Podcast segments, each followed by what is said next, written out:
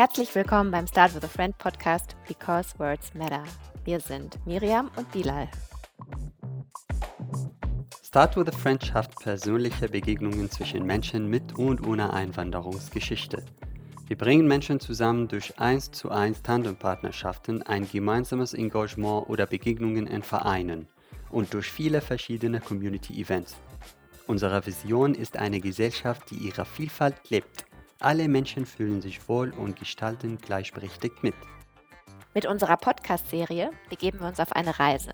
Wir treffen uns mit Menschen, die sich mit gesellschaftlichen Themen auseinandersetzen, stellen Fragen und möchten lernen.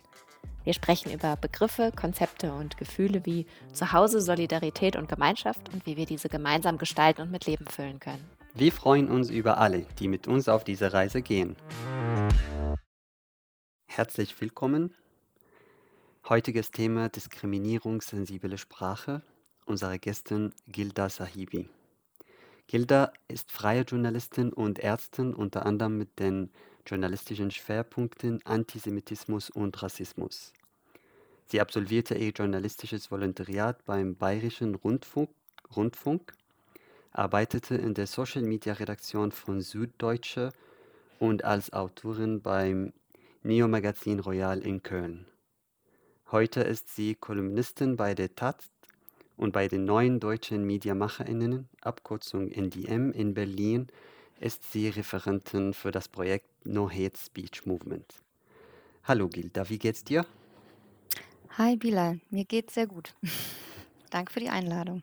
Wir hätten uns natürlich lieber persönlich getroffen. Hoffentlich bald ist das möglich. Trotzdem ist es schön, dass es eine digitale Lösung gibt, sonst wäre dieser Podcast nicht gewesen.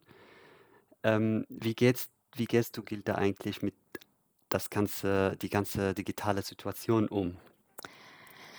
Also emotional jetzt. ähm, ja, also eigentlich, es klappt eigentlich immer ganz gut. Ich, äh, das ist immer, wenn es, also mein Computer war zwischendurch kaputt und solche Sachen, die halt dann immer noch so dazukommen. Aber ich habe das Glück, dass ich eigentlich alles, absolut wirklich alles im Homeoffice machen kann. Das haben natürlich nicht alle und auch vielleicht gar nicht viele.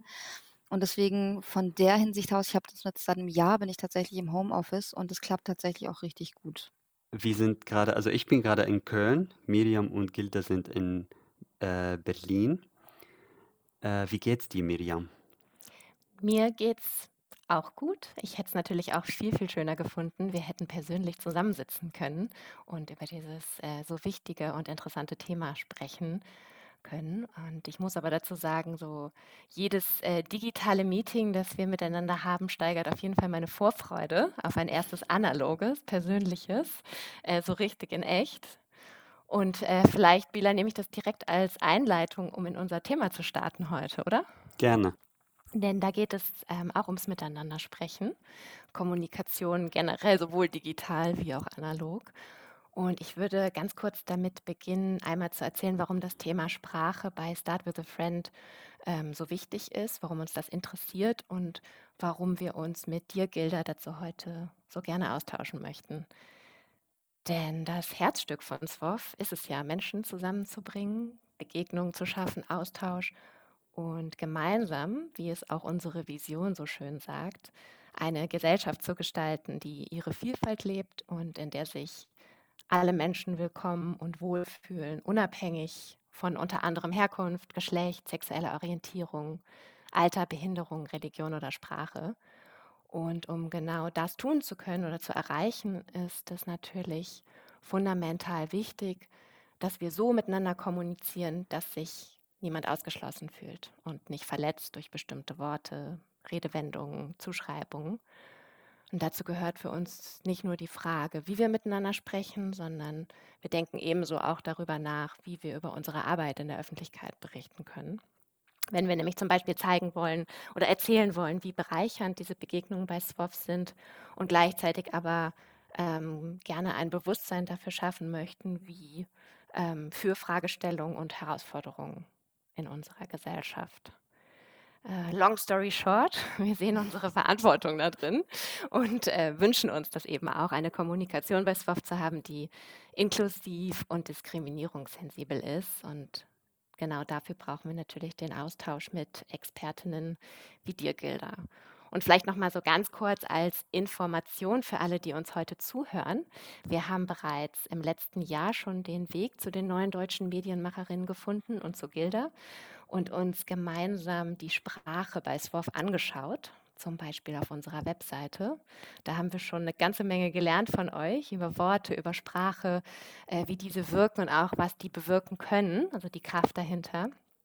Und ähm, da ist uns vor allem klar geworden, dass das Ganze eben ein Prozess ist, ein längerer Lernprozess und dass wir uns weiterhin ganz intensiv mit dem Thema beschäftigen müssen und möchten. Und deswegen ist es besonders toll, dass wir heute dazu die Möglichkeit haben, das in diesem Podcast-Format nochmal zu machen, äh, dir ganz viele Fragen zu stellen und das Thema Sprache nochmals uns gemeinsam vorzunehmen und das Besondere dabei, ganz, ganz viele andere Menschen mitzunehmen und das teilen zu können. Ja, freue ich mich drauf. In dieser Stelle, ich finde es auch total spannend, wenn du uns äh, kurz etwas über deine Arbeit erzählst bei den äh, NDM. Oder auch darüber hinaus. Sprache, diskriminierungssensible äh, Sprache ist ja dein Fokus. Warum mhm. machst du diese Arbeit und warum ist Sprache für eine diskriminierungsfreie und plurale Gesellschaft so wichtig? Ähm, ja, also Sprache ist nun mal das klingt total banal, aber Sprache ist halt einfach unser Kommunikationsmittel. Wir drücken alle unsere Emotionen, ähm, alle Gedanken letztendlich über unsere Sprache aus. Und die Sache ist, dass jeder Mensch anders ist. Also, ich glaube, was man einfach ablegen sollte und kann, ist oder was was ich mir das Bild, was was mir da hilft, so ein bisschen allgemein jetzt, aber also, es gibt quasi sieben Milliarden Perspektiven auf diese Welt und, ähm, es hilft, wenn man nicht durch die Welt läuft und denkt: „Meine ist genau die eine richtige von diesen sieben Milliarden“, weil dann, äh, ist man auch offen für andere und dann man man kann dann immer, ähm, einfach sich überlegen oder man man weiß dann auch, so wie ich das empfinde, empfinden es vielleicht nicht alle anderen und das gilt natürlich auch in Bezug auf Sprache und ich bin zu diesem Thema eigentlich über das Thema Hate Speech gekommen. Ich habe bei den NDM jetzt vor, ähm, 3 Jahren bald angefangen im No Hate Speech Movement bei dem Projekt und habe da angefangen, Workshops zum Thema Hassrede, Hate Speech zu geben. Da geht es natürlich auch um Sprache, ähm, und bin dann sozusagen intensiver in diese in dieses äh, in dieses Thema zur diskriminierungssensiblen Sprache gekommen, weil, äh, das eine ist natürlich Hate Speech, das ist natürlich ganz klare Hass, ähm, Mhm. Sprache, das ist das eine. Aber die das die Sache ist halt, dass dass Sprache, die wir jetzt auch benutzen, die wir gar nicht, ähm, also im Alltag benutzen oder in der Art, wie wir kommunizieren, die gar nicht mit Hassrede eigentlich gar nichts zu tun hat und trotzdem ausschließen kann, Miriam, wie du es gerade meintest, oder verletzen kann. Und wie du auch sagtest, es ist ein Prozess und ich glaube, es ist ein Prozess, an dem wir alle beteiligt sein müssen. Und das das reizt mich auch so an dem Thema, weil, ähm, ich glaube, es funktioniert nicht so zu sagen: „So und so ist es, ähm, friss oder stirb“ sozusagen. Ich glaube, das funktioniert gerade bei bei dem Thema Sprache, was ja auch was sehr Emotionales ist, funktioniert es nicht. Und ich ich was ich sehr, sehr, sehr gerne tue, ist, mich mit Menschen auseinanderzusetzen und auch von ihnen zu lernen und und das das zu einem gegenseitigen Prozess zu machen. Und das kann man beim Thema Sprache sehr, sehr gut. Mhm. Du hast jetzt gerade gesagt, ähm, quasi wir brauchen auch Sprache, um Emotionen auszudrücken und klar miteinander zu kommunizieren, Dinge zu benennen. Ähm, und da ist es eben ganz wichtig, äh, wie wir wie wir das eben machen, wie wir dieses Instrument Sprache benutzen. Man sagt ja immer so so wie wir sprechen, denken und handeln wir auch. Und, ähm, im Vorfeld auch schon mal darüber gesprochen, über die Macht Sprache. Da bin ich über ein Bild äh, auf ein Bild aufmerksam geworden, das die Journalistin und Autorin Kypra Gümüşay von Sprache gezeichnet hat, nämlich Sprache als Museum, als ein Ort, der versucht, die Welt begreifbar zu machen, zu sortieren, zu definieren. Und wenn man sich das genauso vorstellt, eben ein Haus, in dem irgendjemand entscheidet, was dort ausgestellt wird und somit die Geschichte vorgibt, die erzählt wird, dann ist es ja ein sehr machtvoller Ort. Mhm. Wenn wir mal bei dem Bild bleiben, stellt sich natürlich die Frage, wer kuratiert denn dieses Museum und wer bestimmt die Perspektive? Mhm, gute Frage, ja. Also, ähm, äh, wenn man das rechte Spektrum befragt, dann würden sie sagen, die linken Gutmenschen tun das, ähm, was, äh, was nicht der Fall ist. Ähm, also eigentlich, im, ich sag mal, im besten Fall machen das alle zusammen. Ist natürlich nicht der Fall, also nicht die Realität, noch nicht, wer weiß. Wir, wir arbeiten uns dorthin. Ähm, natürlich, ähm, also ich fand es ganz interessant, diese Woche war, ähm, ähm, war ein Video von einer Volontärin, ich war vom Bayerischen Rundfunk, die im, fürs Mittagsmagazin über das Gender-Sternchen sprach. Und ähm, sie meinte, das sei total weltfremd und, und so würde nur die, die Elite sprechen und ähm, Gender Gaga hat ein paar Begriffe benutzt, die ich super kritisch sehe. Ist aber ihr gutes Recht. Und ähm, das ist halt genau das, die Elite spricht ja meistens also die Elite spricht nicht diskriminierungssensibel. Also wenn wir die Elite wenn wir die Zeitungen aufschlagen, die meisten Zeitungen oder in die Politik schauen, da wird nicht da wird zu sehr kleinem Teil noch diskriminierungssensibel gesprochen. Und die Medien, die am meisten konsumiert werden, ähm, wo die Bildzeitung auch dazu gehört, die sprechen ganz sicher nicht diskriminierungssensibel. Also, ähm, die Sprache kurat also wer kuratiert das Museum, um im Bild zu bleiben eigentlich die, die am meisten gehört werden, würde ich sagen und die die an der Macht sind. Deswegen ist Sprache ja auch Macht und Sprache kann aber eben auch ein Mittel sein, zu kommunizieren, dass man genauso an dieser Macht beteiligt ist. Also Sprache ist tatsächlich mehr als nur ein Kommunikationsmittel in dem Zusammenhang. Mhm. Und, äh, kannst du das für irgendwie kurz mal skizzieren, wie kommt wie ist dieses Machtgefüge entstanden? Wie kommt es, dass, ähm, quasi es, ähm, Menschen gibt, die, ähm, ja, entscheiden können, wer Mhm. quasi benannt wird und die auch benennen? Also eben den Ja. Unterschied zwischen Benannten und Benennenden. Ja, genau, das haben wir jetzt, ähm, diese diese Auseinandersetzung führen wir jetzt seit einer Weile sehr intensiv, was ich auch sehr, sehr gut finde. Das ist natürlich also, das kommt darauf an, in welchem, ähm, Raum man jetzt guckt. Also, im angelsächsischen Raum, ähm, ist nicht nur die Sprache, sondern die die Struktur, also, vor allem jetzt, äh, in den USA durch durch die Zeit der Sklaverei natürlich bestimmt.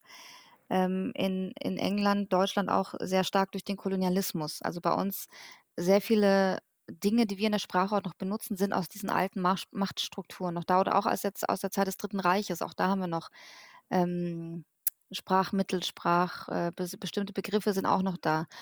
Und natürlich, ähm, benennt also, um mal im Bild des Kolonialismus zu bleiben, wir hatten hier in Berlin die die M-Straße, die umbenannt wurde, ähm, in Amo-Straße, ähm, nach dem ghanaischen, ähm, Philosophen und Dichter.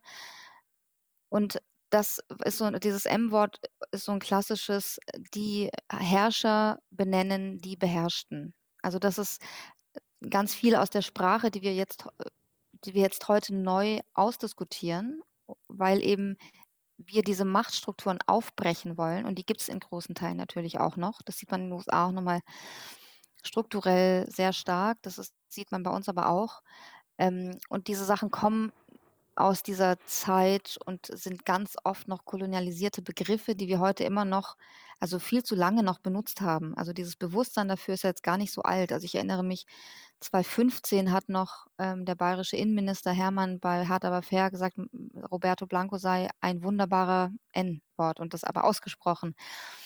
Ähm, und äh, da, also nicht nur daran sieht man, aber man sieht schon, dass dass, ähm, dass grade alles erst verhandelt wird, neu verhandelt wird und dass auch die Machtstrukturen in Frage gestellt werden. Und das geschieht über Sprache und das ist auch sehr, sehr wichtig. Mhm. Okay, also ein Machtgefüge, das sich quasi schon sehr, sehr lange in unser Sprachsystem ja. eingeschrieben hat. Mhm. Ähm, heißt, wir müssen uns wirklich intensiv damit beschäftigen und uns auseinandersetzen in der Theorie, aber auch in der Sprachpraxis. Äh, du hast jetzt gerade schon also ein ein Beispiel davon und wir wollen gleich noch auf mehr Beispiele eingehen und und, ähm, wichtige, äh, Machtgefüge, die sich dort eingeschrieben haben. Aber ein Beispiel hast du jetzt gerade schon genannt, ähm, das Gendern. Ähm, genau, und wenn es um Sprache und Macht geht, inklusive und diskriminierungssensible Kommunikation, dann spielt natürlich eine gendergerechte Sprache eine sehr bedeutende Rolle. Ich bin kürzlich über ein Zitat äh, von der Sprachwissenschaftlerin Luise F. Pusch gestolpert. Ähm, das habe ich mitgebracht. Das lautet wie folgt. In unserer Sprache gilt die Regel, 99 Sängerinnen und ein Sänger sind zusammen 100 Sänger. Futsch sind die 99 Frauen, nicht mehr auffindbar, verschwunden in der Männerschublade. Mhm. Jetzt interessiert mich natürlich, warum ist das so und was hat es mit dieser Männerschublade auf sich? äh, also, ähm, das, äh, also, ich muss zum Gendern sagen, ich bin ich habe da selber sehr, sehr, sehr viel dazulernen gelernt, äh, lernen wollen, auch müssen und und das, äh, dann auch getan. Ich habe selber lange nicht gegendert. Ich ich würde sagen, ich weiß nicht, zwei Jahre oder so vielleicht jetzt. Ähm, Nicht, weil ich weil es mir zu blöd war oder so, sondern einfach, weil ich mich damit nie wirklich auseinandergesetzt habe und, ähm, einfach dann angefangen habe zu denken: „Ja gut, das ist ja natürlich Quatsch.“ Also, natürlich, warum denn warum sollen denn plötzlich warum sollen denn, ähm, die warum sollen denn Männer immer mehr sozusagen in der Sprache mehr wert sein oder mehr äh, nicht mehr wert, das stimmt gar nicht, aber mehr sichtbar sein als Frauen? Und, ähm, was ich ganz interessant war fand, ähm, in der Hinsicht, was so die Absurdität dieses Nicht-Genderns eigentlich ganz gut zeigt, war vor, ich glaube, Ende letzten Jahres, ähm, 'n Gesetzesentwurf aus dem Justizministerium. Ähm, genau, Justizministerium und der der der Gesetzentwurf hat komplett nur die feminine Form benutzt. Also, die die beziehungsweise die genau, die die gegendert war's, glaube ich, nicht, aber die feminine Form und eben nicht das generische Maskulinum, was wir sonst immer alle benutzen. Und das Innenministerium von Horst Seehofer, vom Bundesinnenminister, hat dann diesen Gesetzesentwurf eingezogen und meinte, den können wir nicht benutzen, weil da sind ja die Männer gar nicht angesprochen. Da ich so: „Ja, richtig. Äh, das genau das ist es. Du hast es erfasst. Jetzt musst du noch einmal noch eine Gedankenecke weiter, dann haben wir dann sind wir alle auf einer Wellenlinie.“ Das hat er nicht gemacht. Und, ähm und da also, man sieht einfach ganz gu ganz gut, dass wir leben nun mal immer noch in einer männerdominierten Welt. Also, Frauen dürfen seit 100 Jahren wählen. So neu ist das alles noch gar nicht, dass Frauen in den Parlamenten sitzen, ähm, dass dass Frauen mehr an am ich sage mal, am Leben tatsächlich auch überhaupt beteiligt sind, an am öffentlichen, am wirtschaftlichen Leben. Und natürlich muss die Sprache sich da anpassen. Ist ja eigentlich total, total logisch. Wir haben das viel zu lang nicht gemacht. Warum warum sollten auch Männer, die alle in den Machthebeln sitzen saßen, ähm, warum sollten die das denn machen? Das also klar, es wäre schön gewesen, wenn ein Mann mal gesagt hätte: „Okay, hört mal Leute, irgendwas stimmt hier nicht“, aber es ist nicht passiert. Jetzt kommt's halt irgendwie auf von unten sozusagen. Ähm, aber dass natürlich die Sprache sich auch mit dem Kontext dem gesellschaftlichen Kontext ändert, ist ja eigentlich total, total logisch.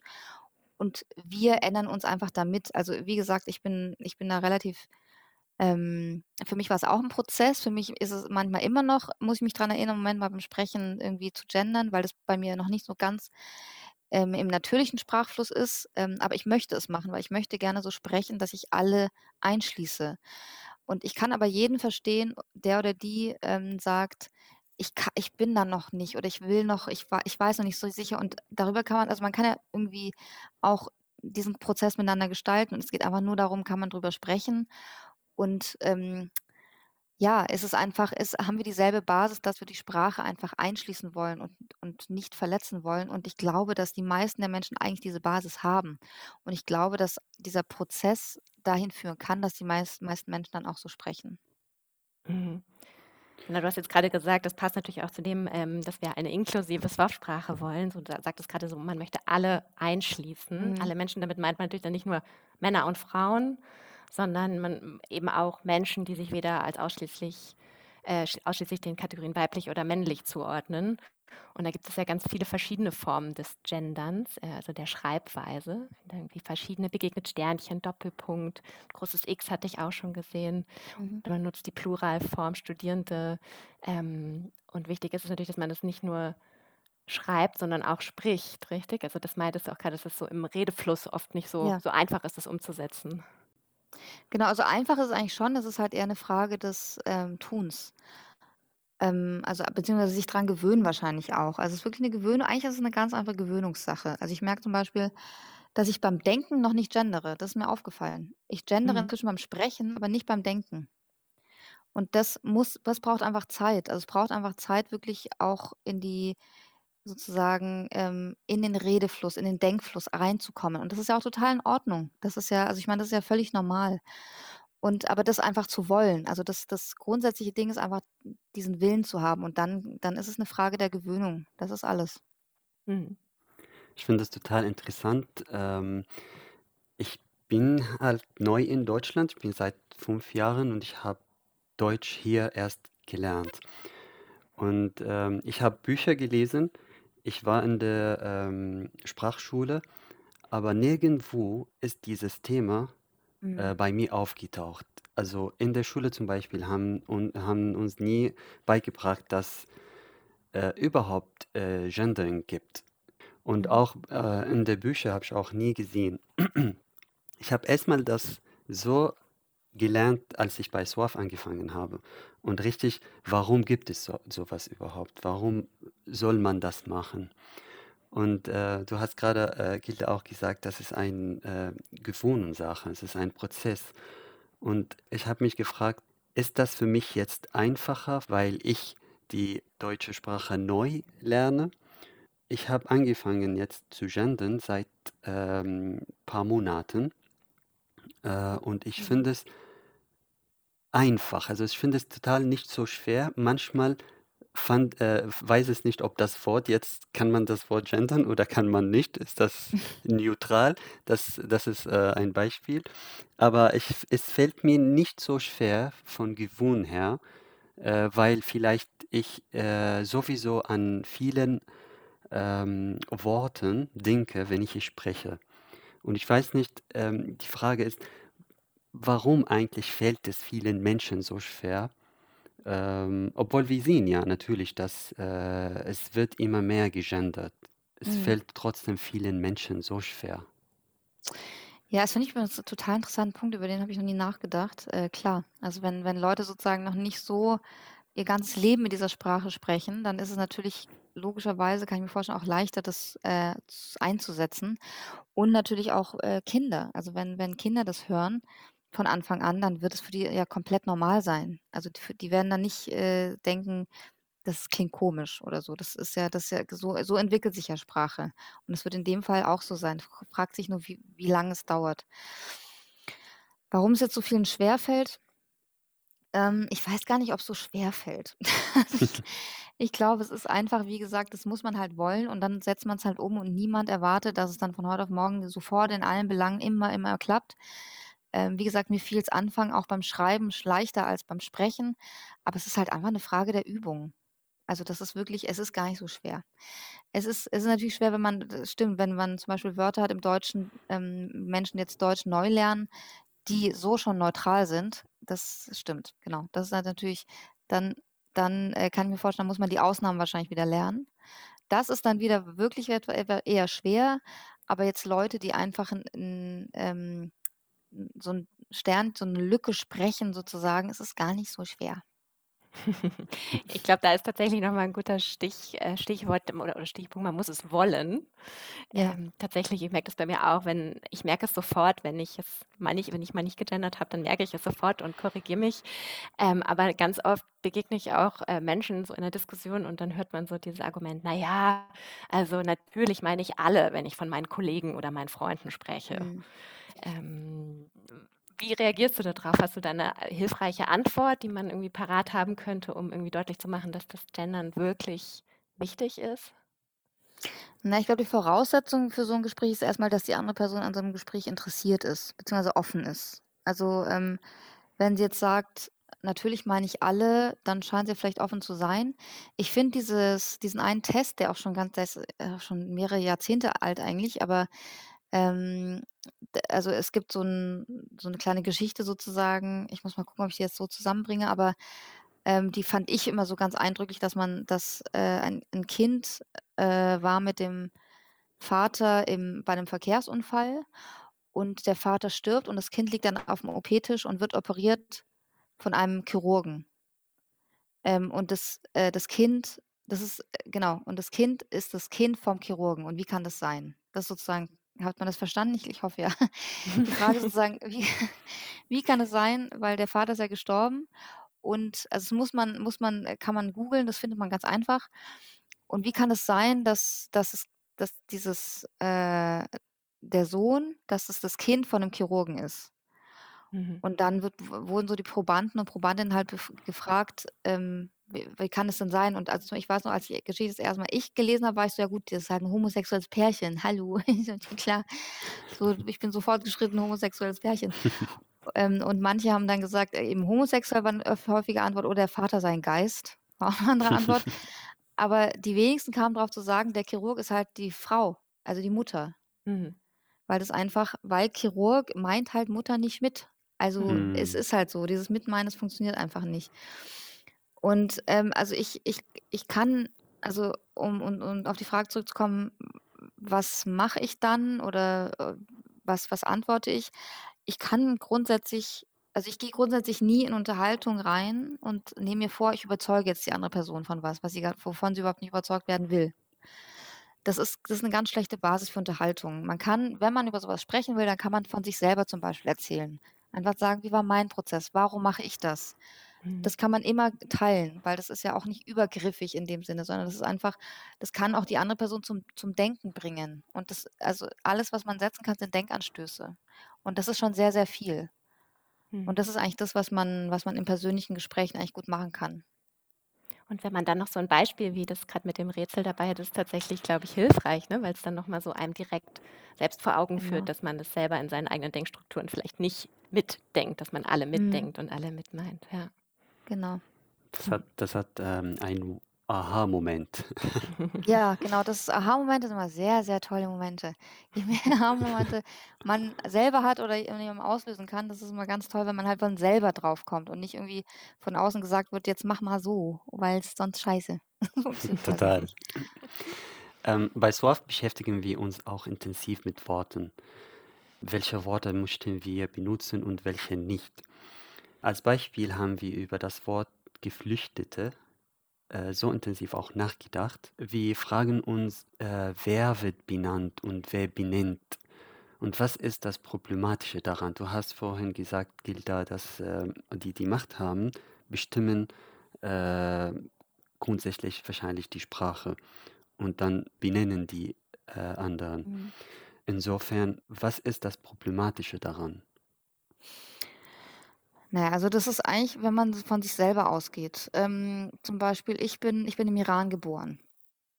So, ich bin dann irgendwann wir waren auch äh, Geflüchtete, ähm, kamen nach Deutschland und so weiter.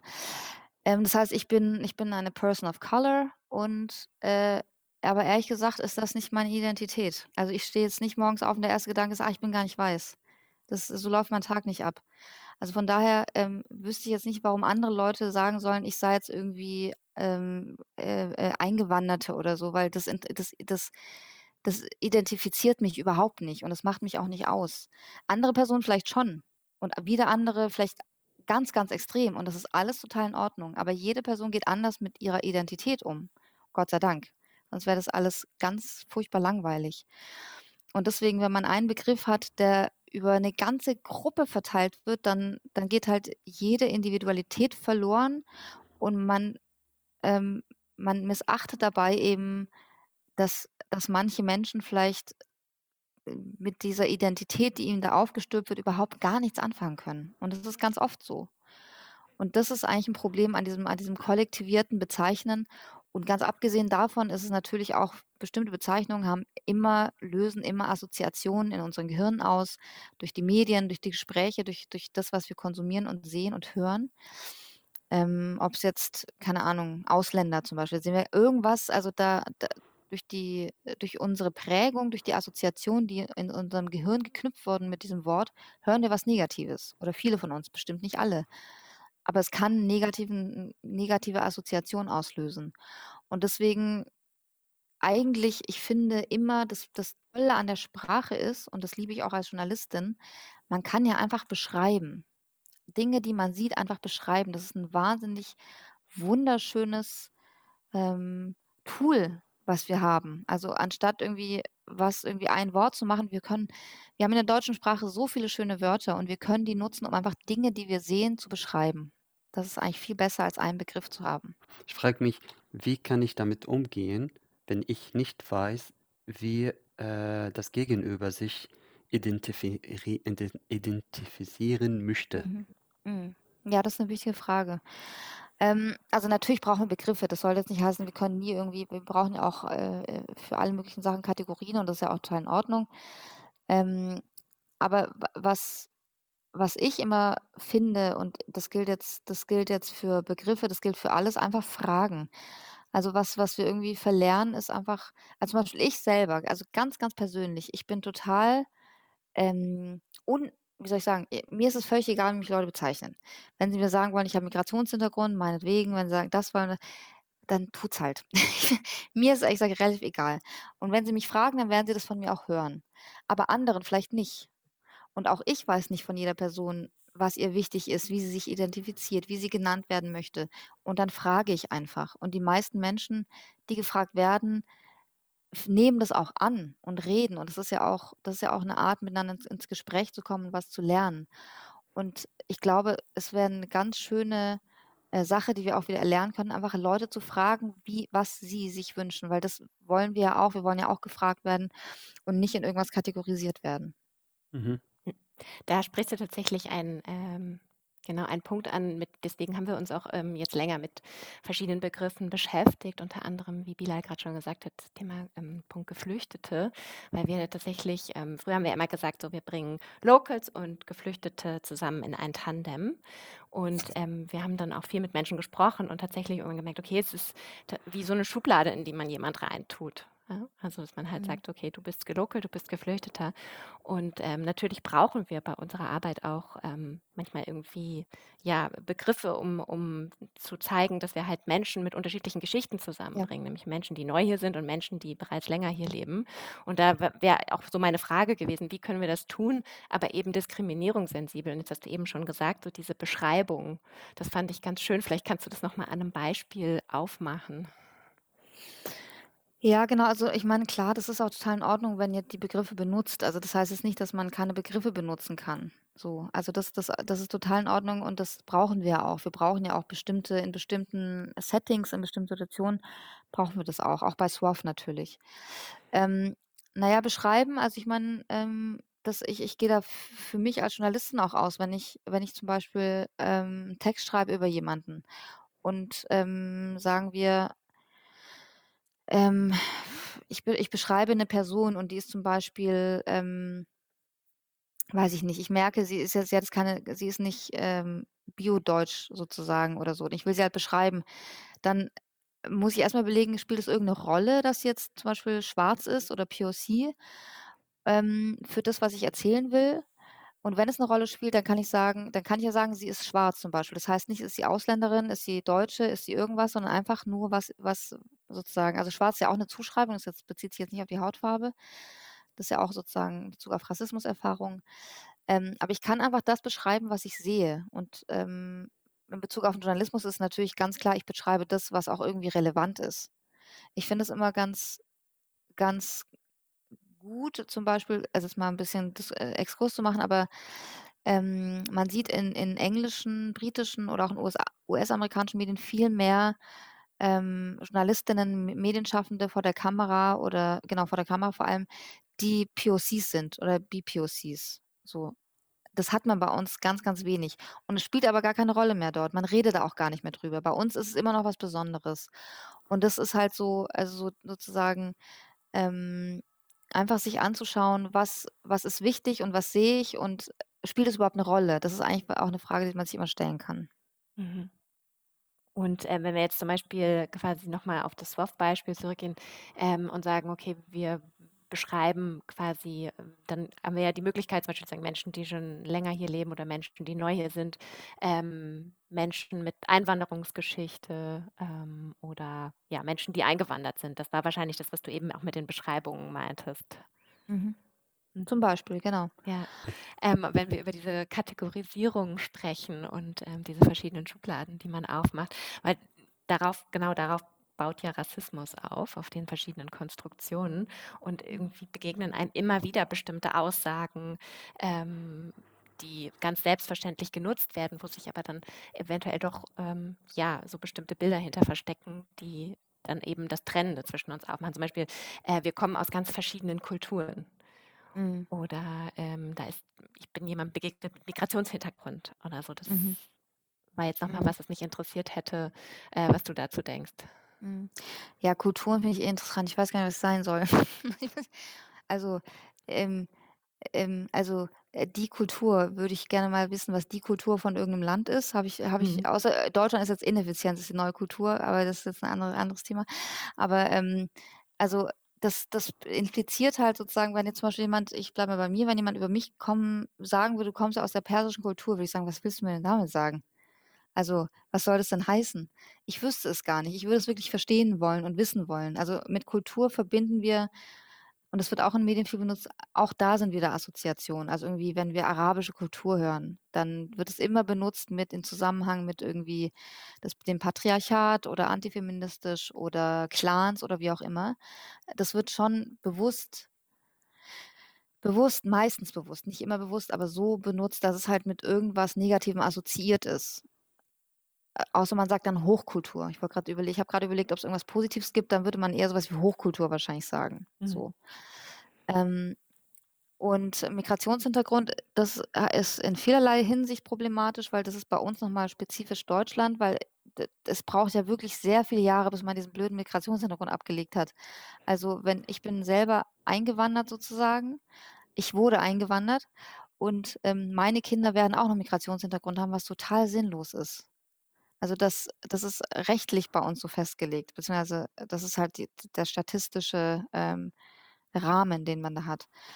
Ähm, auch da ist es in anderen Ländern äh, anders. Also da bist du dann irgendwann Kanadier oder Kanadierin, da bist du dann irgendwann ein Ami so. Und hm. bei uns ist es immer noch, immer noch, wie, ich weiß gar nicht, wie lange ich noch Migrationshintergrund haben soll. Was soll ich noch machen?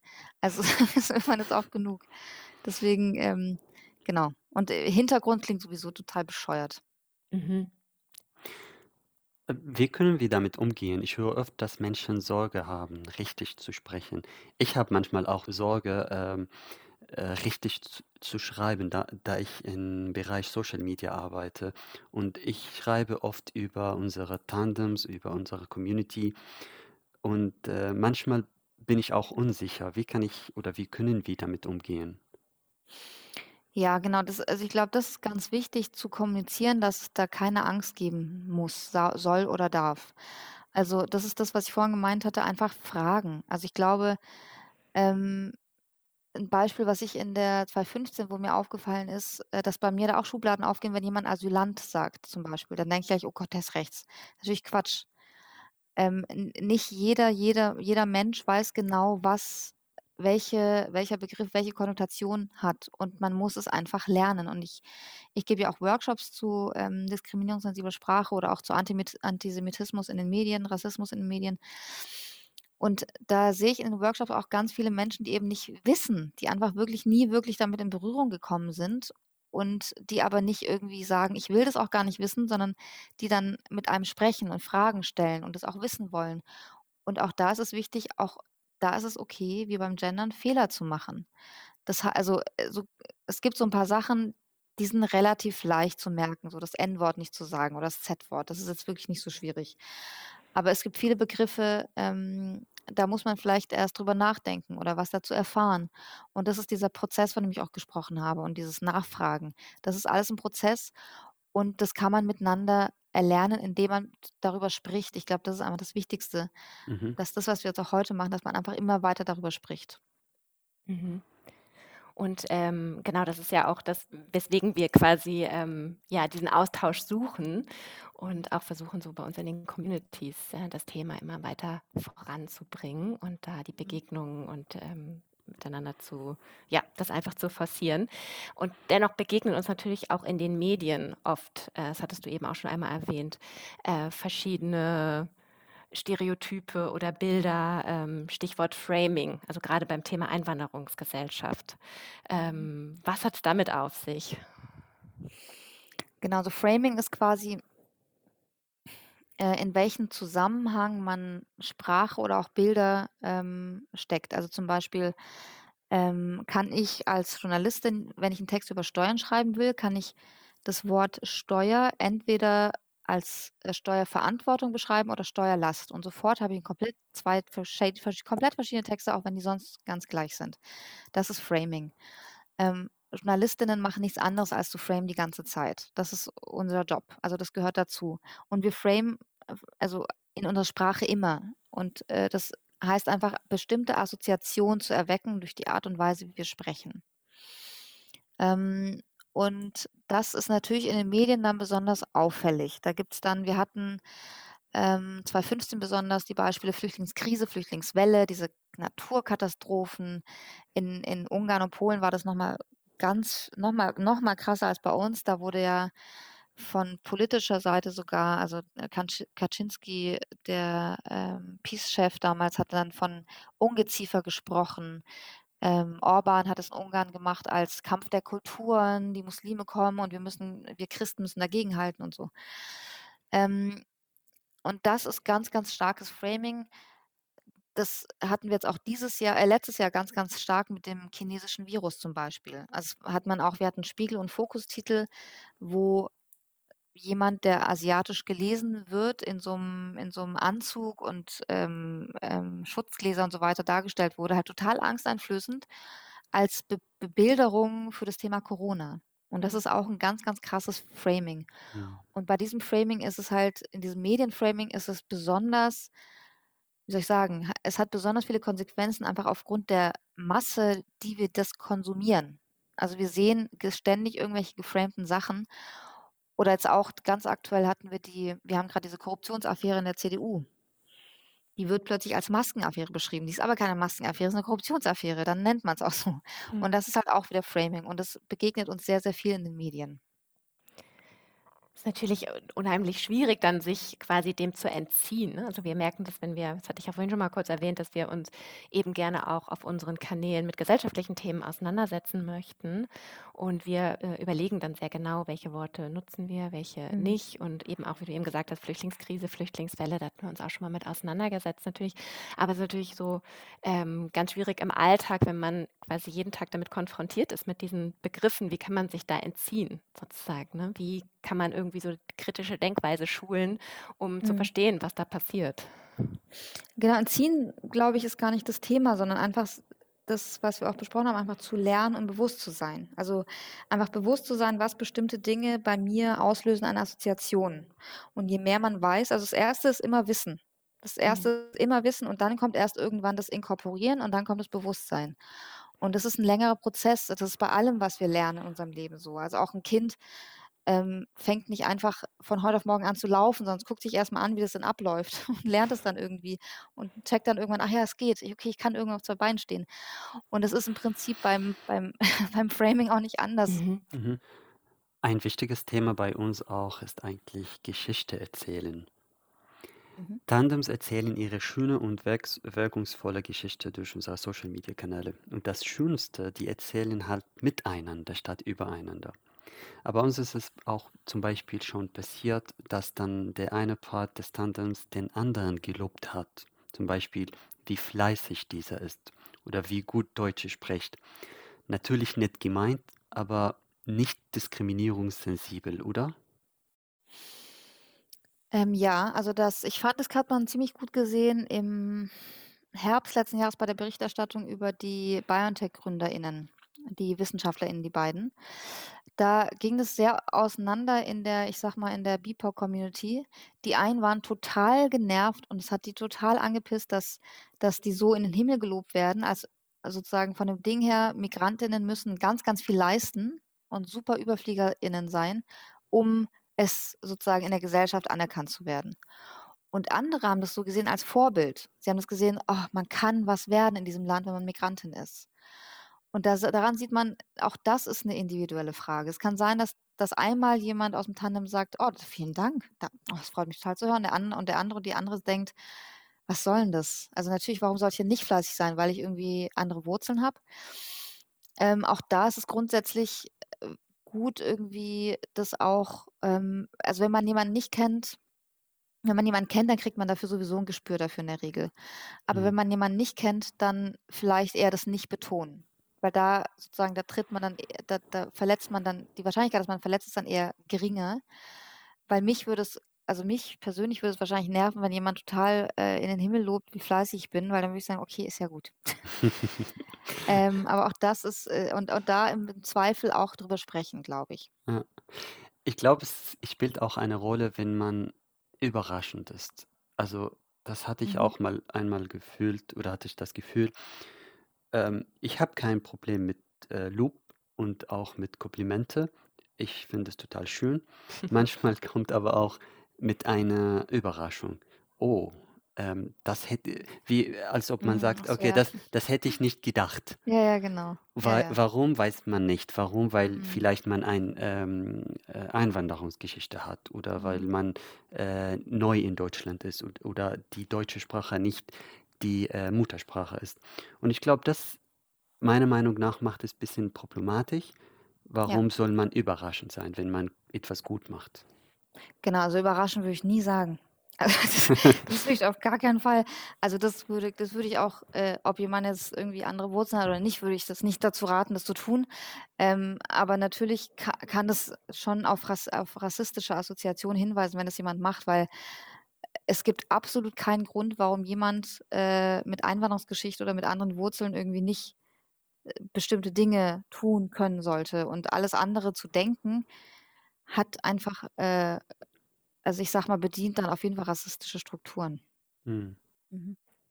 Das ist wahrscheinlich auch immer so dieses überhaupt, dass jemand über den anderen spricht, so sehr, ne? Also das, Genau. Bila, du hattest das gerade auch nochmal gesagt, eigentlich wollen wir miteinander sprechen und nicht übereinander. Ja. Und ganz schnell kommt dann irgendwie auch so dieses Machtgefälle, so die Rollenverteilung. Da ist einer der Hilfegeber und einer der Hilfeempfänger. Und das Schöne ist, was wir ja auch bei den Tandems so oft oder bei allen Begegnungen, die jetzt so bei uns bei SWOF stattfinden, lernen, ist, dass genau das einfach dann ausgehebelt wird oft, sondern dass die Tandems halt merken, ha, wir können irgendwie so ganz viel voneinander lernen.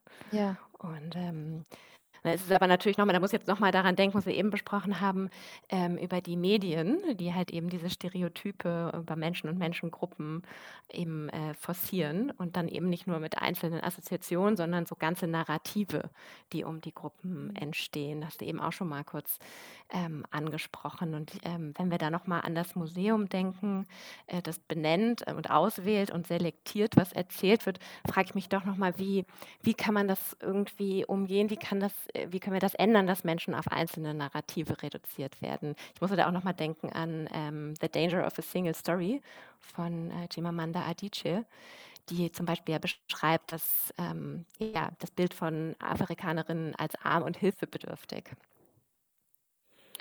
Genau, und du meinst, wie man, also die Frage ist sozusagen, wie kann man, wie kann man diesen, die, diese, diese eine Identifikation sozusagen, die, die Gefahr dafür umgehen? Genau, dass es eben nur dieses einzelne Narrativ geht, das immer, immer wieder weiter reproduziert wird. Mhm. Ja, ich glaube, das ist auch da wieder, ich glaube, der, die einzige Möglichkeit, die wir da haben, ist einfach wirklich zuzuhören. Also äh, das machen wir alle nicht mehr gerne, ist mir schon klar, ist ganz doof, aber äh, es hilft in, im Leben immer sehr, sehr viel weiter, wenn man anderen zuhört. Ähm, und Menschen können über das, was sie denken, am besten selber erzählen. Und ähm, es ist, äh, das meine ich auch mit diesen, meine Perspektive ist die einzige richtige, es ist ein bisschen übergriffig und vermessen zu denken, ich weiß, was die andere Person will. Das können Mhm. wir nicht wissen. Und deswegen geht es immer darum, die Menschen selbst zu Wort kommen zu lassen und deren eigene Geschichte zu erzählen und nicht nur über sie zu sprechen oder zu erzählen. Also das Zuhören und es ist auch das ist ein Prozess, es wird dauern. Also alleine schon die, ähm, die ja, die Geduld und auch das das äh, die die Lust darauf zu haben, zuzuhören, ist vielleicht nicht bei allen äh, total ausgeprägt, aber es es ist ja auch es kann es kann 'n wahnsinnig schönes Miteinander ja entstehen lassen und andere Geschichten zu hören und andere Perspektiven zu hören. Also, ich meine, ich stelle mir vor, dass ich ständig nur die meine meine Perspektive oder die die Perspektive von Leuten, die genauso denken wie ich, den Rest meines Lebens höre, dann würde ich mich ab heute, bis ich sterbe, nicht mehr weiterentwickeln. Und Mhm. warum sollte man das denn wollen? Und deswegen ist es ist es gut, ähm, und es ist wichtig, in diesem Zusammenhang, um diesem einen Nar Narrativ der Gefahr dafür aus dem Weg zu gehen, einfach zuzuhören und miteinander zu sprechen. Mhm. Das ist eigentlich ein schönes Schlusswort. Wir brauchen Perspektivenvielfalt, unbedingt. Ja. Ähm, ja, wir könnten natürlich noch ewig weitersprechen darüber. Und wir haben ähm, ja ganz viele Themen auch wirklich nur angerissen. Und es wäre total spannend, jetzt noch weiter da reinzugehen und alles zu vertiefen. Und das werden wir auch ganz sicher bald tun. Ähm, für heute aber hätte ich noch eine abschließende Frage, Gilda. Ja. Zusammengefasst und weitergedacht. Was denkst du, braucht es, um wirklich etwas in unserem System Sprache zu verändern, um eine vielfältige, plurale Gesellschaft zu leben, in der sich alle Menschen wohlfühlen? Also da also da das kann ich natürlich jetzt nicht in einem beantworten, weil das wäre die Lösung aller unserer Probleme, glaube ich. Aber es sind auf jeden Fall verschiedene Ebenen. Also, wir haben die gesellschaftliche, die politische und die individuelle Ebene. Also, wir brauchen auf jeden Fall auch ähm, das hat ganz viel mit dem Thema Repräsentation zu tun. Also, wir brauchen ich meine, wir haben ein ein politisches System, in dem Perspektiven mit von Menschen mit anderen Wurzeln, Herkünften wirklich noch nicht annähernd so repräsentiert sind, wie sie in der Gesellschaft vorhanden sind. Und man braucht natürlich auch auf dem politischen System Veränderung und den Willen zur Veränderung. Also das ist auf jeden Fall extrem wichtig. Dann brauchen wir es gesellschaftlich, dazu brauchen wir die Medien, dazu brauchen wir die Zivilgesellschaft. Einfach so dieses, einfach zu zeigen, dass wir divers sind, auch von den Meinungen. Und es braucht auch uns selber zu akzeptieren, dass es andere Meinungen gibt als meine.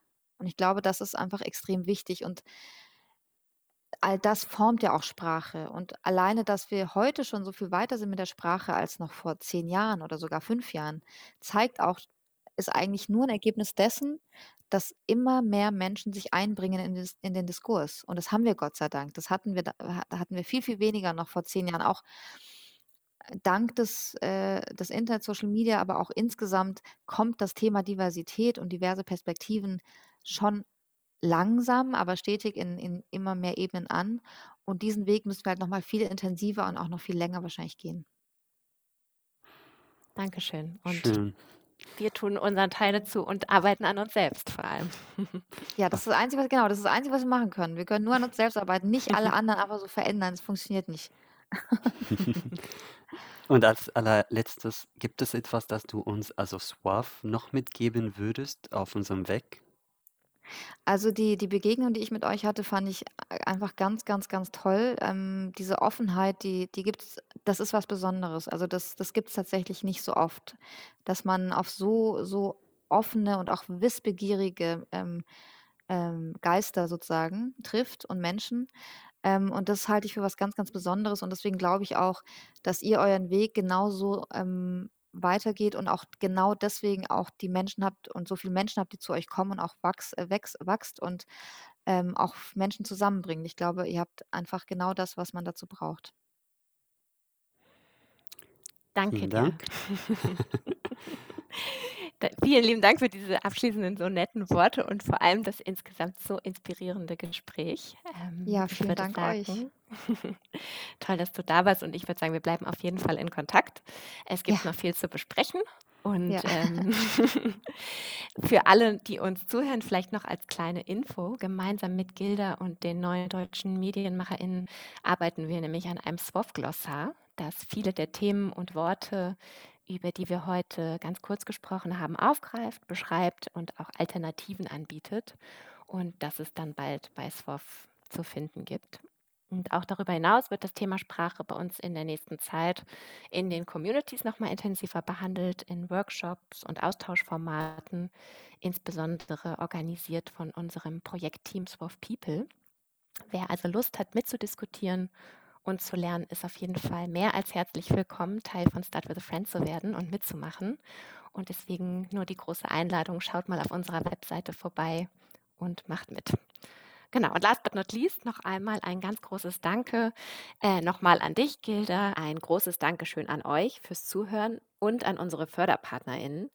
Zunächst die Deutsche Bankstiftung, die uns mit ihrer Unterstützung die Realisierung dieses Podcasts überhaupt erst möglich macht und darüber hinaus auch an das Bundesministerium für Familie, Senioren, Frauen und Jugend, das Bundesamt für Migration und Flüchtlinge und die Beauftragte der Bundesregierung für Migration, Flüchtlinge und Integration, die unsere drei Programme SWOF Tandem, SWOF Vereint und SWOF People und damit unsere Arbeit fördern.